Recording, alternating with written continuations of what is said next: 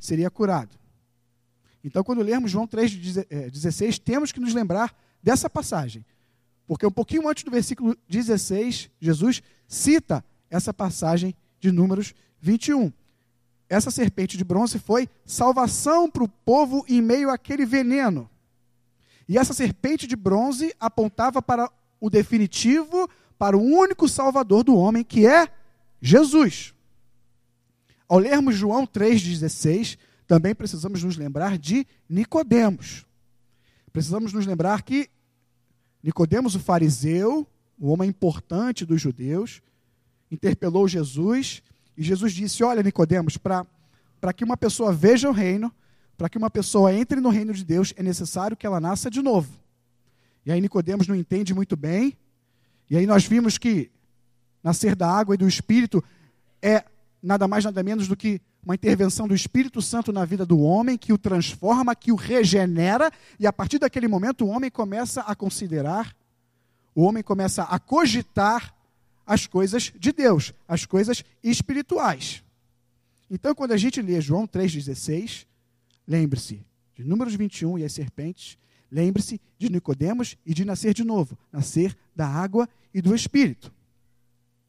Lembre-se que Deus Pai entregou seu Filho, Deus Filho, para que todo aquele que foi alvo da transformação feita pelo Deus Espírito Santo não pereça, mas tenha a vida eterna. Regenerado, ou seja, aquele que foi gerado novamente, aquele que nasceu de novo. E para que eu e você estivéssemos aqui, para que a gente tenha nascido, nós ficamos um tempo no ventre da nossa mãe. A nossa mãe nos gerou no seu ventre. Para a gente nascer de novo, alguém tem que nos ter gerado também. Não dá para a gente nascer de si mesmo. Então, esse novo nascimento, ele é a ação do Espírito Santo na vida do homem. E foi por esses que Deus entregou o seu filho, como está escrito em João 3,16. Então, só lembrando, amém? João 3,16, lembrem-se disso, os que nasceram da água e do Espírito. E por falar em água, meditamos, como eu disse, em João 3,16, ou seja, no capítulo 3 de João. Então, por falar em água, vamos continuar em João e vamos para o capítulo seguinte. Vamos para o capítulo 4. Abra lá a tua Bíblia. Capítulo 4 do Evangelho de João.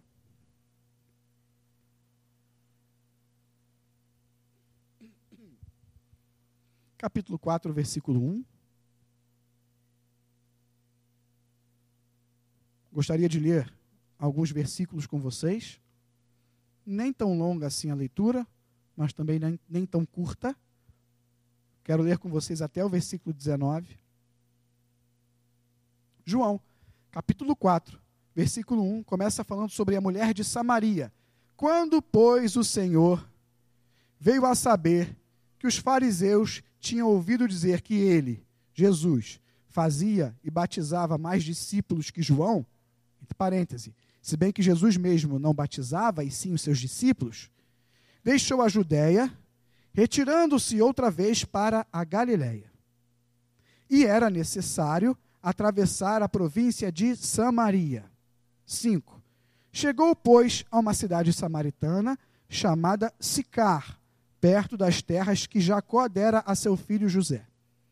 Estava ali a fonte de Jacó. Cansado da viagem, Jesus é, é, assentara-se junto à fonte, por volta da hora sexta. Nisto, veio uma mulher samaritana tirar água. Disse-lhe Jesus àquela mulher: Dá-me de beber, pois seus discípulos tinham ido à cidade para comprar alimentos. Então lhe disse a mulher samaritana: Como, sendo tu judeu, pedes de beber a mim, que sou mulher samaritana, porque os judeus não se dão com os samaritanos? Ela perguntou. Replicou-lhe Jesus, versículo 10: Se conheceras o dom de Deus, e quem é o que te pede, dá-me de beber, tu lhe pedirias, e ele te daria água viva. Respondeu-lhe ela: Senhor, Tu não tens com que tirar, e o poço é fundo. Onde, pois, tens a água viva? És tu, porventura, maior do que Jacó, o nosso pai, que nos deu o poço, do qual ele mesmo bebeu, e bem assim seus filhos e seu gado? Afirmou-lhe Jesus: Quem beber desta água, tornará a ter sede. Aquele, porém, que beber da água que eu lhe der, nunca mais terá sede. Pelo contrário, a água que eu lhe der será nele uma fonte a jorrar para a vida eterna. Disse-lhe a mulher: Senhor, dá-me dessa água, para que eu não mais tenha sede, nem precise vir aqui buscá-la. Disse-lhe Jesus: Vai, chama teu marido e vem cá. Ao que lhe respondeu a mulher: Não tenho marido. Replicou-lhe Jesus: Bem disseste, não tenho marido, porque cinco maridos já tiveste, e esse que agora tens não é teu marido. E isto disseste com verdade. Versículo 19: Senhor, disse-lhe a mulher: Vejo que tu és o quê? Profeta. E vamos parar por aí. Como nós meditamos também alguns domingos atrás, talvez alguns estavam aqui, talvez não. Nós meditamos acerca de João Batista e vimos que João Batista era o quê? Era o precursor de Jesus naqueles dias. E nesse momento já era visível o que o, o que o próprio profeta João Batista andava dizendo a respeito de Jesus. No capítulo anterior, no capítulo 3, no versículo 26, vira aí a folhinha. Vamos ler. Eu ia citar, mas vamos ler, vamos ler. Capítulo 3. Virou uma folhinha para trás, versículo 26. Os discípulos de João Batista e o próprio João Batista aqui. E foram ter com João e lhe disseram, os discípulos: Mestre, aquele que estava contigo além do Jordão, do qual tens dado testemunho, está batizando, e todos lhe saem ao encontro. Eles estão falando de quem? Isso aí, de Jesus. 27. Respondeu João: O homem não pode receber coisa alguma se do céu não lhe for dada. Vós mesmos sois testemunhas de que vos disse: Eu não sou o Cristo, mas fui enviado como seu precursor. Ora o 29. O que tem a noiva é o noivo. Para. Quem é o noivo? Quem é a noiva? Isso aí. O que tem a noiva é o noivo. O amigo do noivo, que está presente e o ouve, muito se regozija por causa da voz do noivo. Quem é o amigo do noivo aqui? João Batista. E ele continua no versículo 29. Pois esta alegria já se cumpriu em mim. Ou seja, o precursor de Jesus declara aqui que Jesus chegou.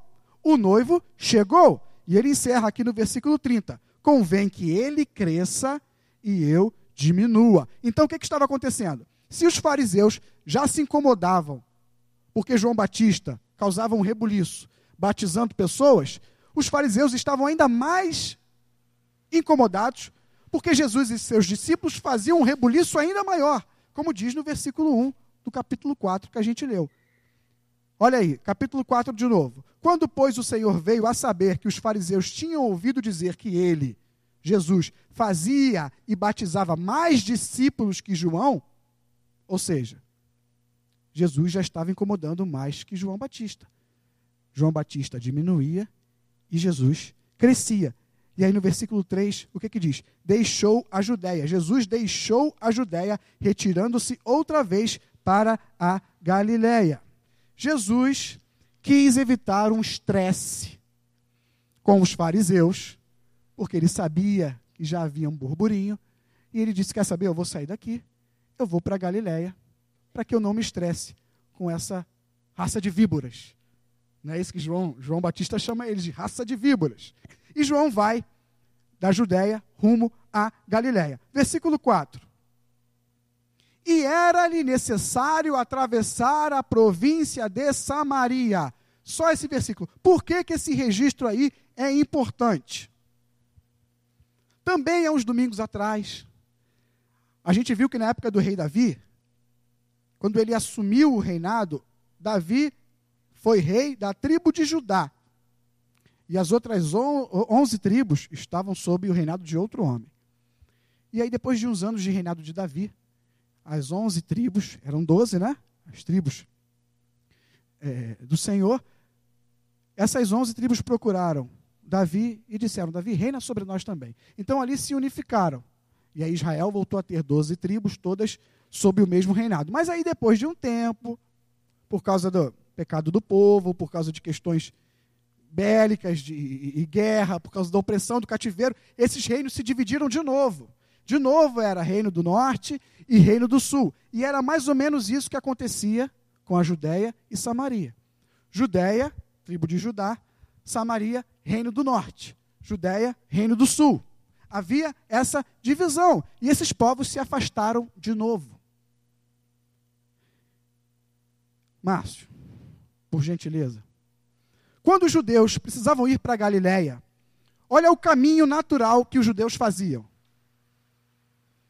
Eles saíam aqui da, Galile... da Judéia e eles não passavam em Samaria. Eles vinham aqui, eles atravessavam o Rio Jordão, iam lá em cima.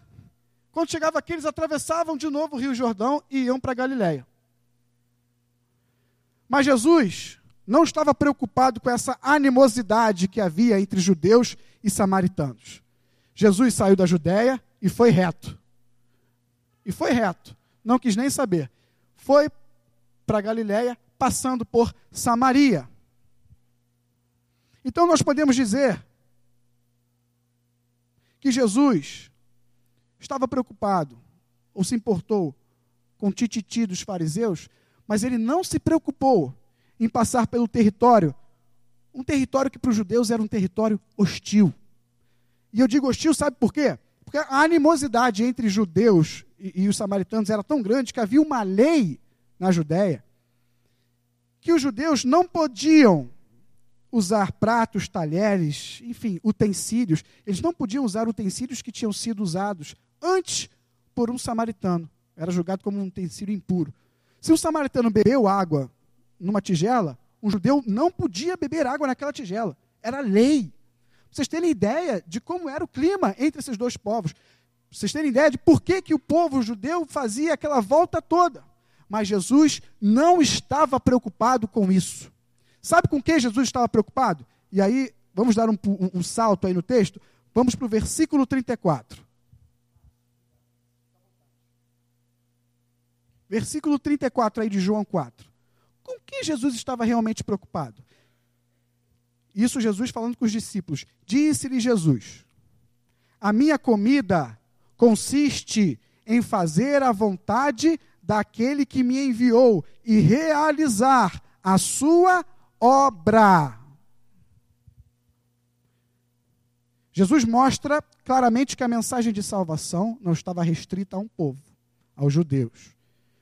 Mas essa mensagem ia alcançar outros povos, como dizem Apocalipse, povos de todas as tribos, línguas e nações. E mostra com que Jesus está preocupado aqui. Não com o que os fariseus estão falando. Não porque tem que dar uma volta para. Não. Ele vai passar ali pelo centro, por onde tem que passar, vai em Samaria e vai anunciar as boas novas aos samaritanos, sim. E era isso que ele estava fazendo aqui no capítulo 4 com essa mulher. Volta lá para os primeiros versículos do capítulo 4 e vamos continuar. Versículo 5. Chegou, pois, a uma cidade samaritana chamada Sicar. A gente viu ali no mapa, né? Não sei se você reparou, tinha ali no meio Sicar. Ele chegou ali. Perto das terras que Jacó dera a seu filho José. Ou seja, era a terra de Israel. Lugar onde Jacó habitou. E estava ali, versículo 6, o quê? A fonte de Jacó. Era a terra do povo de Deus. Mas havia essa divisão, havia essa tensão. Cansado da viagem, Jesus estava cansado. Assentara-se Jesus junto à fonte, ou seja, Jesus estava com sede. Por volta da hora sexta. Essa hora sexta, ela equivale mais ou menos a meio-dia. Então Jesus estava caminhando no deserto, indo para outra cidade, cansado, com sede, debaixo daquele sol de meio-dia. E aí ele se sentou, e ali ele queria descansar e beber algo. Vamos continuar aqui. Nisto veio uma mulher samaritana tirar água. Disse-lhe Jesus: Mulher, dá-me de beber. Ponto. Jesus estava ali sozinho com aquela mulher. Cadê os discípulos? Onde estavam os discípulos? Versículo 8.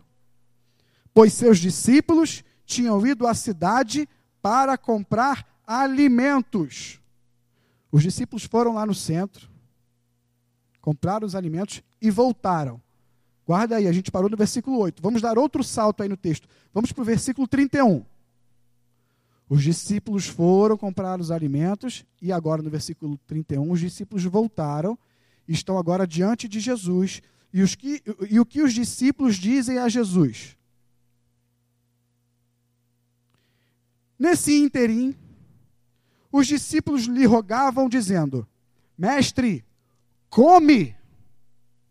Mas ele lhes disse: Uma comida tenho para comer que vós não conheceis. Diziam então os discípulos uns aos outros: Ter-lhe-ia porventura alguém trazido o que comer? Ou seja, enquanto a gente esteve fora, será que alguém trouxe comida para Jesus? E aí a gente vai ler de novo o versículo 34, que diz o quê? Disse-lhe Jesus: A minha comida consiste em fazer a vontade daquele que me enviou e realizar a sua obra. Jesus ensina algo aqui a seus discípulos. Quem é discípulo de Jesus aqui, diga amém. Então ele está te ensinando algo aqui, ele está me ensinando, ele está nos ensinando. O que é mais importante na caminhada? Jesus teve sede. Jesus estava cansado.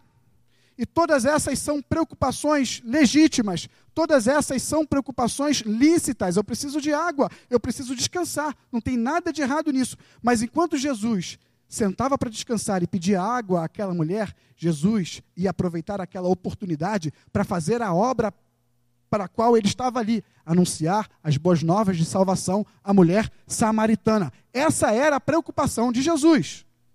Enquanto ele descansava e matava a sede, ele apresentava a salvação àquela mulher. E nós vamos ver isso.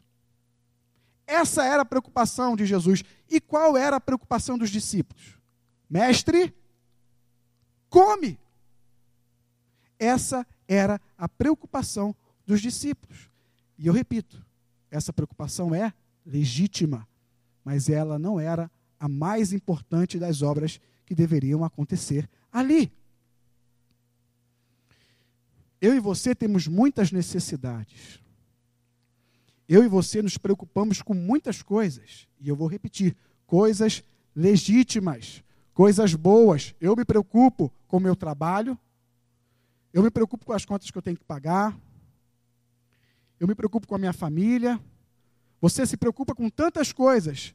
Você deve se preocupar. Mas qual é o top? Qual é o número um? Qual é o primeiro lugar das tuas preocupações? A verdade é que não temos andado preocupados com a verdadeira comida. Não temos andado tão preocupados assim com a obra pela qual nós fomos chamados. Não temos andado tão preocupados assim com a verdadeira missão que nós temos, que é anunciar as boas novas de salvação às pessoas que estão à nossa volta. Os discípulos foram até o centro comprar comida. Eles foram e voltaram e não trouxeram ninguém, pelo menos o texto não nos relata. Os discípulos não levaram ninguém à presença de Jesus. Mas olha o versículo 29. A mulher samaritana, depois de conversar com Jesus, olha o que ela fez. Ela começou a falar com seus conterrâneos: Vinde comigo e vede um homem que me disse tudo quanto tenho feito. Será este, porventura, o Cristo? Versículo 30. Saíram, pois, da cidade e vieram ter com ele. Ou seja, o testemunho da mulher samaritana foi muito mais efetivo do que a presença dos discípulos naquela cidade. Aquela mulher só falando o que aconteceu atraiu homens daquela cidade à presença de Jesus, mas os discípulos não, porque eles estavam preocupados com a comida. E você? Quantas pessoas você tem atraído à presença de Jesus? Eu tenho muita dificuldade nisso. E eu louvei a Deus e eu fiquei feliz porque eu fiz isso aqui ontem. Está escrito aqui, evangelismo. E hoje de manhã, o pastor Daniel falou que em setembro já temos uma atividade voltada para evangelismo. E eu fiz isso aqui ontem. E eu tenho dificuldade nisso. E Deus falou comigo. Pessoas têm se aproximado de Jesus através de você, Eduardo. Pessoas têm se aproximado de Jesus através de você. Ou você está preocupado com a comida? Responda para si mesmo. Temos ido, comprado comida e voltado para nossa casa e ponto. Temos ido trabalhar, voltado para nossa casa e ponto. Temos ido estudar, voltado para nossa casa e ponto. A comida do mestre era fazer a obra do Pai. E o testemunho da mulher samaritana levou mais pessoas à presença de Jesus do que a presença dos discípulos naquela cidade. Isso é um tapa na cara. Preocupe-se, sim, com coisas legítimas que você deve se preocupar. Mas você que é crente precisa se preocupar em levar pessoas à presença de Jesus. Vamos voltar ao texto, à sequência que nós estávamos tendo. Versículo 9.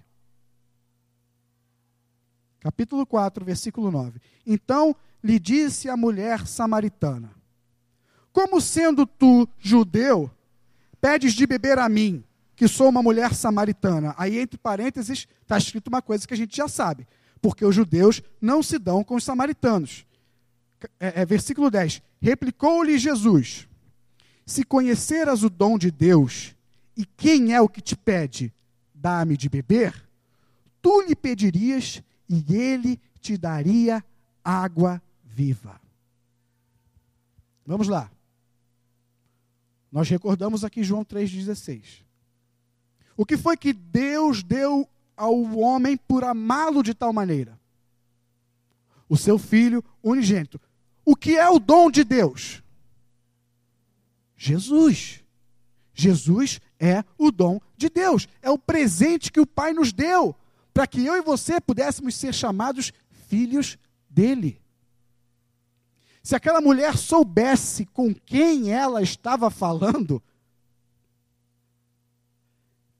e assim como no capítulo 3 de João, que a gente meditou semana passada, quando Jesus diz: Aquele que não nascer da água não poderá entrar no reino, Jesus novamente relaciona água com vida. Ele relaciona água com vida. Jesus diz: Ele te daria água viva. E o que quer dizer essa água viva? Versículo 13. Afirmou-lhe Jesus: Quem beber desta água do poço tornará a ter sede. Aquele, porém, que beber da água que eu lhe der, nunca mais terá sede. Pelo contrário, a água que eu lhe der será nele uma fonte a jorrar para a vida eterna. A água viva do Senhor fala que o homem, um ser criado pelo Pai, só encontrará satisfação, só encontrará pleno gozo ao lado do seu Criador. Jesus contrapõe a água daquele poço com a água viva. Ele põe um de um lado e uma de outro. A água daquele poço satisfaz momentaneamente a sede humana, a sede do homem. A água daquele poço representa os prazeres que nós temos nessa vida, as coisas que nos satisfazem nessa vida. E mais uma vez, até coisas lícitas, coisas legais, coisas legítimas, mas que passam, que acabam. Se ontem eu estava contente, alegre, animado para sair com os meus filhos, bastou o meu mais novo se sujar todo de cocô para eu ficar aborrecido e perder a vontade de sair. Passa. Se hoje uma roupa serve, se o camarada emagrecer demais, não serve mais. se hoje eu estou contente com algo, amanhã eu posso não estar mais. A água dessa terra, ela tem prazo de validade. E Jesus contrapõe essa água, a água daquele poço, que são os prazeres, a satisfação que desaparece, que acaba com a água viva, que só Ele pode dar. A água que não está num copinho de 300 ml, não. É uma água que jorra, que é abundante, que é infinita, que é eterna. É uma água que vem de Deus, uma água divina, uma água abençoada. Jesus está relacionando água com com vida. E é uma vida que vem de Deus, essa vida. É uma vida abençoada. É uma vida que jorra. É uma vida abundante. É uma vida eterna. Vamos fazer um exercício. Esse versículo 14 que a gente leu, vamos associar sempre aqui, quando Jesus falar água, vamos associar a palavra vida. E, e vamos perceber o, o sentido maravilhoso do que Jesus está dizendo aqui. Vamos lá, versículo 14. Aquele, porém, que beber da água que eu lhe der, ou seja, aquele, porém, que viver a vida que eu lhe der, nunca mais terá sede. Pelo contrário, a vida que eu lhe der, ou seja, é uma vida abençoada, porque é o próprio Deus que dá. Não tem como ser ruim, porque é o próprio Deus que dá. Então, a vida que eu lhe der será nele uma fonte a jorrar, será nele uma vida abundante, uma vida plena, uma vida completa, uma vida feliz. E continuando, uma fonte a jorrar, uma vida abundante para a vida eterna. É para sempre. Esse vida eterna me remete à promessa da aliança. Nem olhos viram, nem ouvidos ouviram, nem jamais penetrou na mente humana aquilo que Deus tem preparado para aqueles que o amam. Essa é a água, essa é a vida que Jesus dá ao homem. Não se compara às coisas dessa terra. É essa água, é essa vida que Jesus quer te dar. E nós pulamos o versículo 11 e 12. Volta aí. Vamos ler o 11 e o 12. Respondeu-lhe ela: Senhor, tu não tens com que atirar, e o poço é fundo. Onde, pois, tens a água viva? És tu, porventura, maior do que Jacó, o nosso pai, que nos deu o poço, do qual ele mesmo bebeu, e bem assim seus filhos e seu gado? Outra lembrança da nossa última meditação. Eh, meditamos também sobre Nicodemos.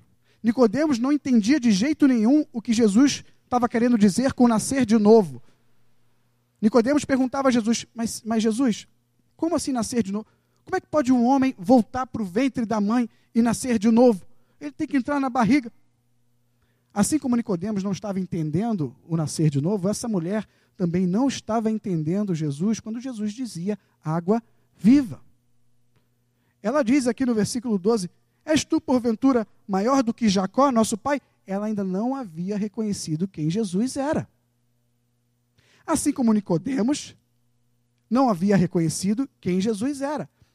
O que que, o que, que Jesus diz, é, o que, que Nicodemos diz para Jesus? Olha, eu admito que Deus está contigo, porque os sinais e as maravilhas que você faz não acontecem sem que, sem que Deus esteja no homem. Nicodemos via em Jesus um profeta e a mulher samaritana via em Jesus o quê? Um profeta também. Ela ainda não tinha se atentado para quem estava ali diante dela. Por quê? Porque ela ainda não tinha bebido a água viva. Ela ainda não cogitava das coisas do Espírito. E nós também meditamos domingo passado que para quem não tem o Espírito Santo, tudo isso aqui que eu estou falando é loucura, é balela. Quem não tem o Espírito Santo vai entrar ali por aquela porta, vai olhar para mim e vai começar a rir de mim, porque tudo isso é loucura. Porque para entender, para cogitar das coisas de Deus, só através de uma transformação do Espírito Santo. E nós lemos isso domingo passado, vamos relembrar? Deixa marcado aí João 4. 1 aos Coríntios. 1 aos Coríntios, capítulo 2. A gente leu isso domingo passado. Você que estava aqui vai lembrar. Você que não estava aqui, vai ler esse texto que é muito bacana.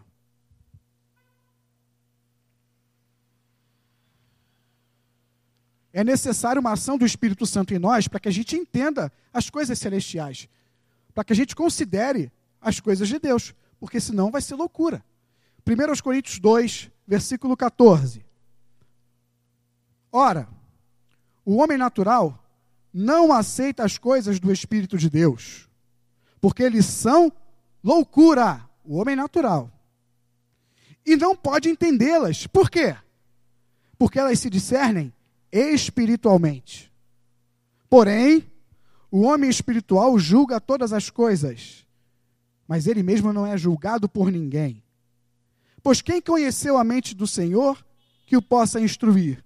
E o final do versículo, que me chama muita atenção, nós, porém, temos o quê? A mente de Cristo. Nós, porém, temos a mente de Cristo. Quem tem a mente de Cristo entende o, o, que significa nascer de novo. Quem tem a mente de Cristo entende o que é a água viva. Aquela mulher não tinha a mente de Cristo. Nicodemos não tinha a mente de Cristo. Vamos voltar lá para João 4.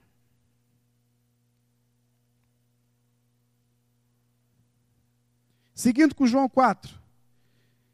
E agora dando um salto para o versículo que nós paramos de ler na leitura inicial, versículo 19. Vamos ler do 19 ao 24 agora. A mulher continua com Jesus e diz: O que, que ela diz? Vejo que tu és profeta. Depois de tudo isso, a mulher continua dizendo: Vejo que tu és profeta.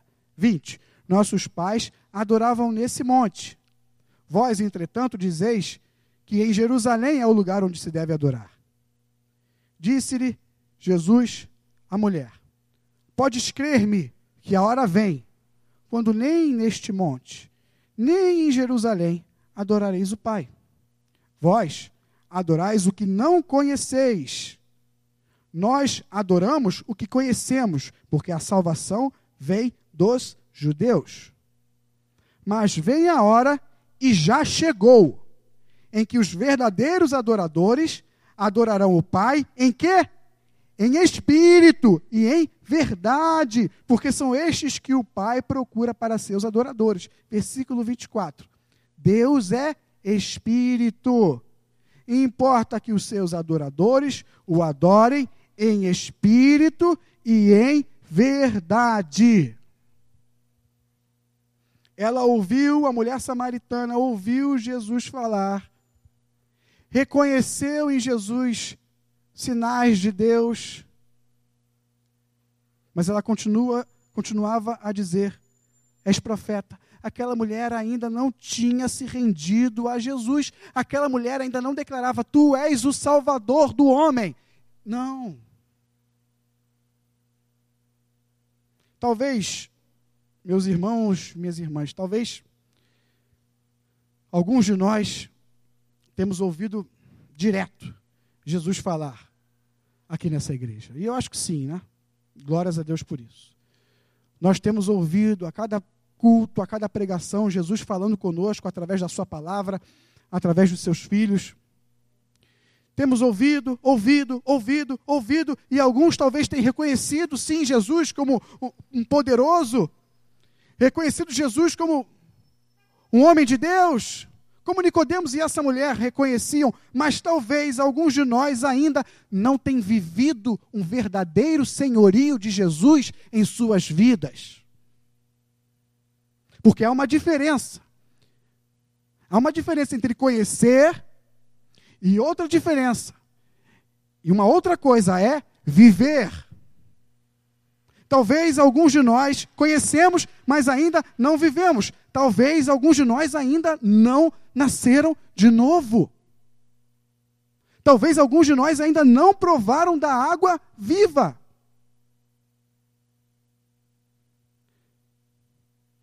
Versículo 26. Ou, ou melhor, perdão, versículo 25. Eu sei. Olha o que a mulher diz. Eu sei Respondeu a mulher: Que há de vir o Messias chamado Cristo.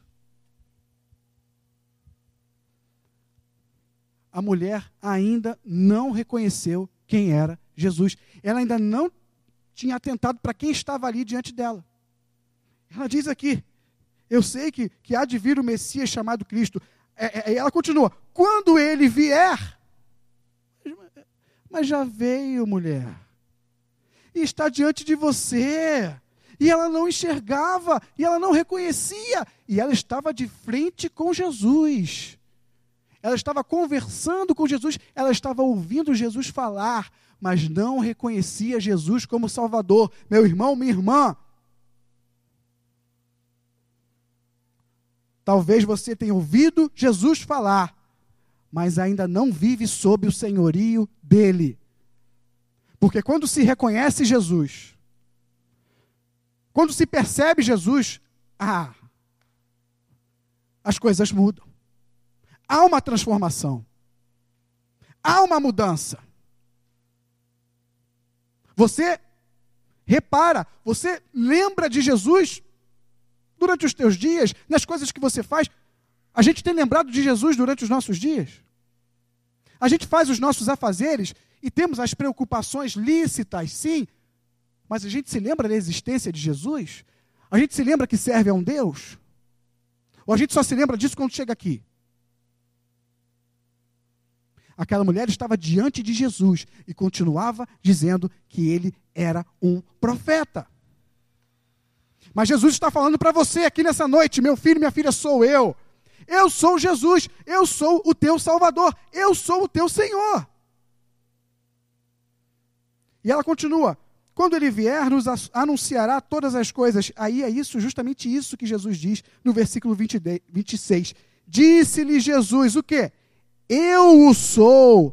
Eu que falo contigo, mulher. Eu sou o Messias que já veio. Vem a hora e já chegou. O Messias chegou.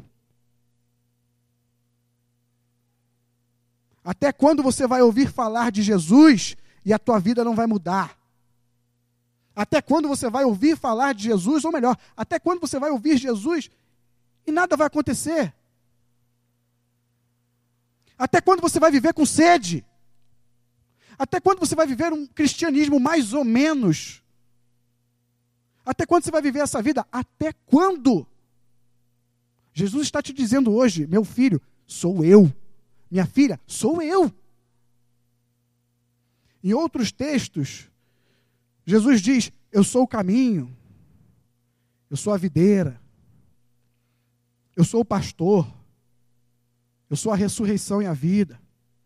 Mas para aquela mulher samaritana, Jesus estava dizendo: Eu sou, eu sou o Cristo, eu sou o Salvador, eu sou o Messias. Jesus está dizendo para você: Eu sou o teu Salvador, eu sou o teu Senhor, eu sou o Cristo.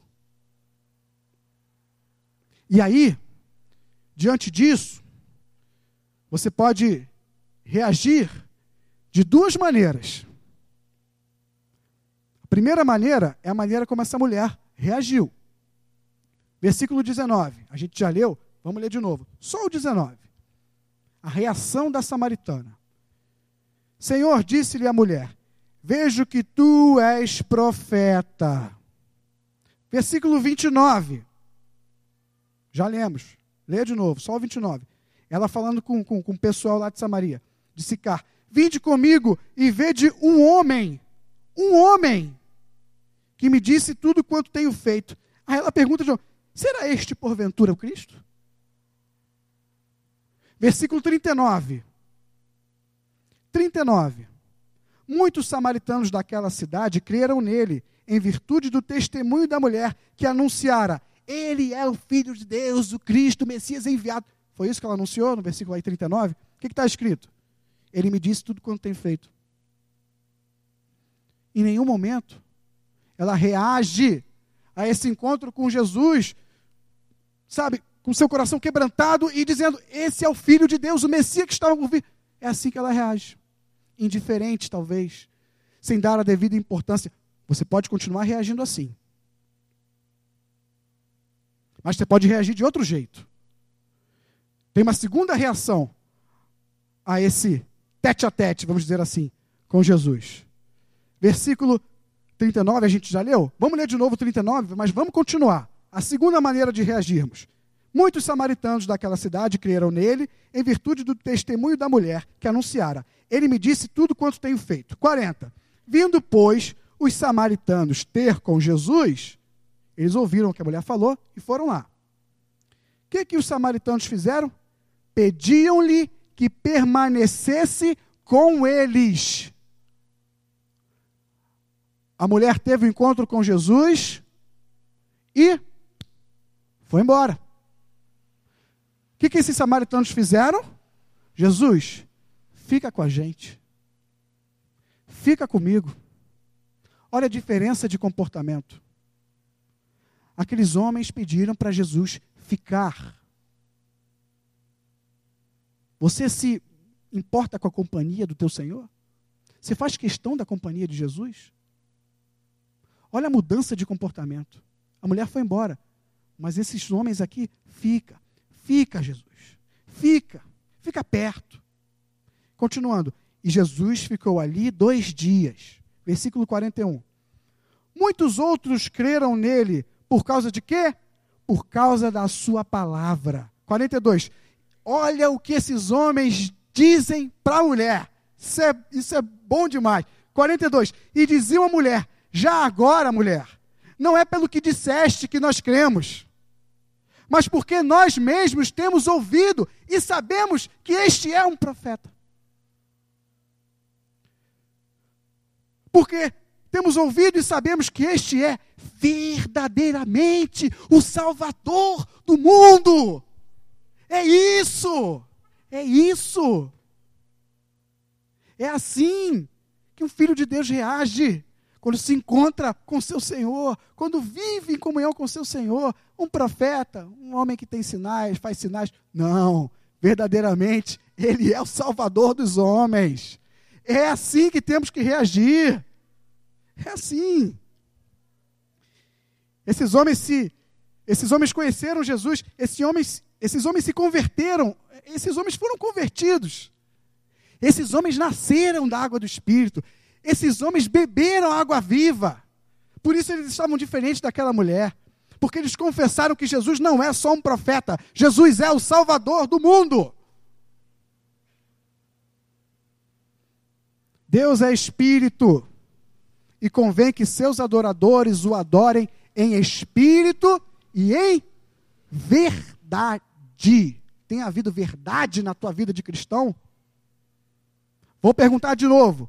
Ouça a minha pergunta. Tem havido verdade na tua vida de cristão? Ou você tem brincado de ser crente?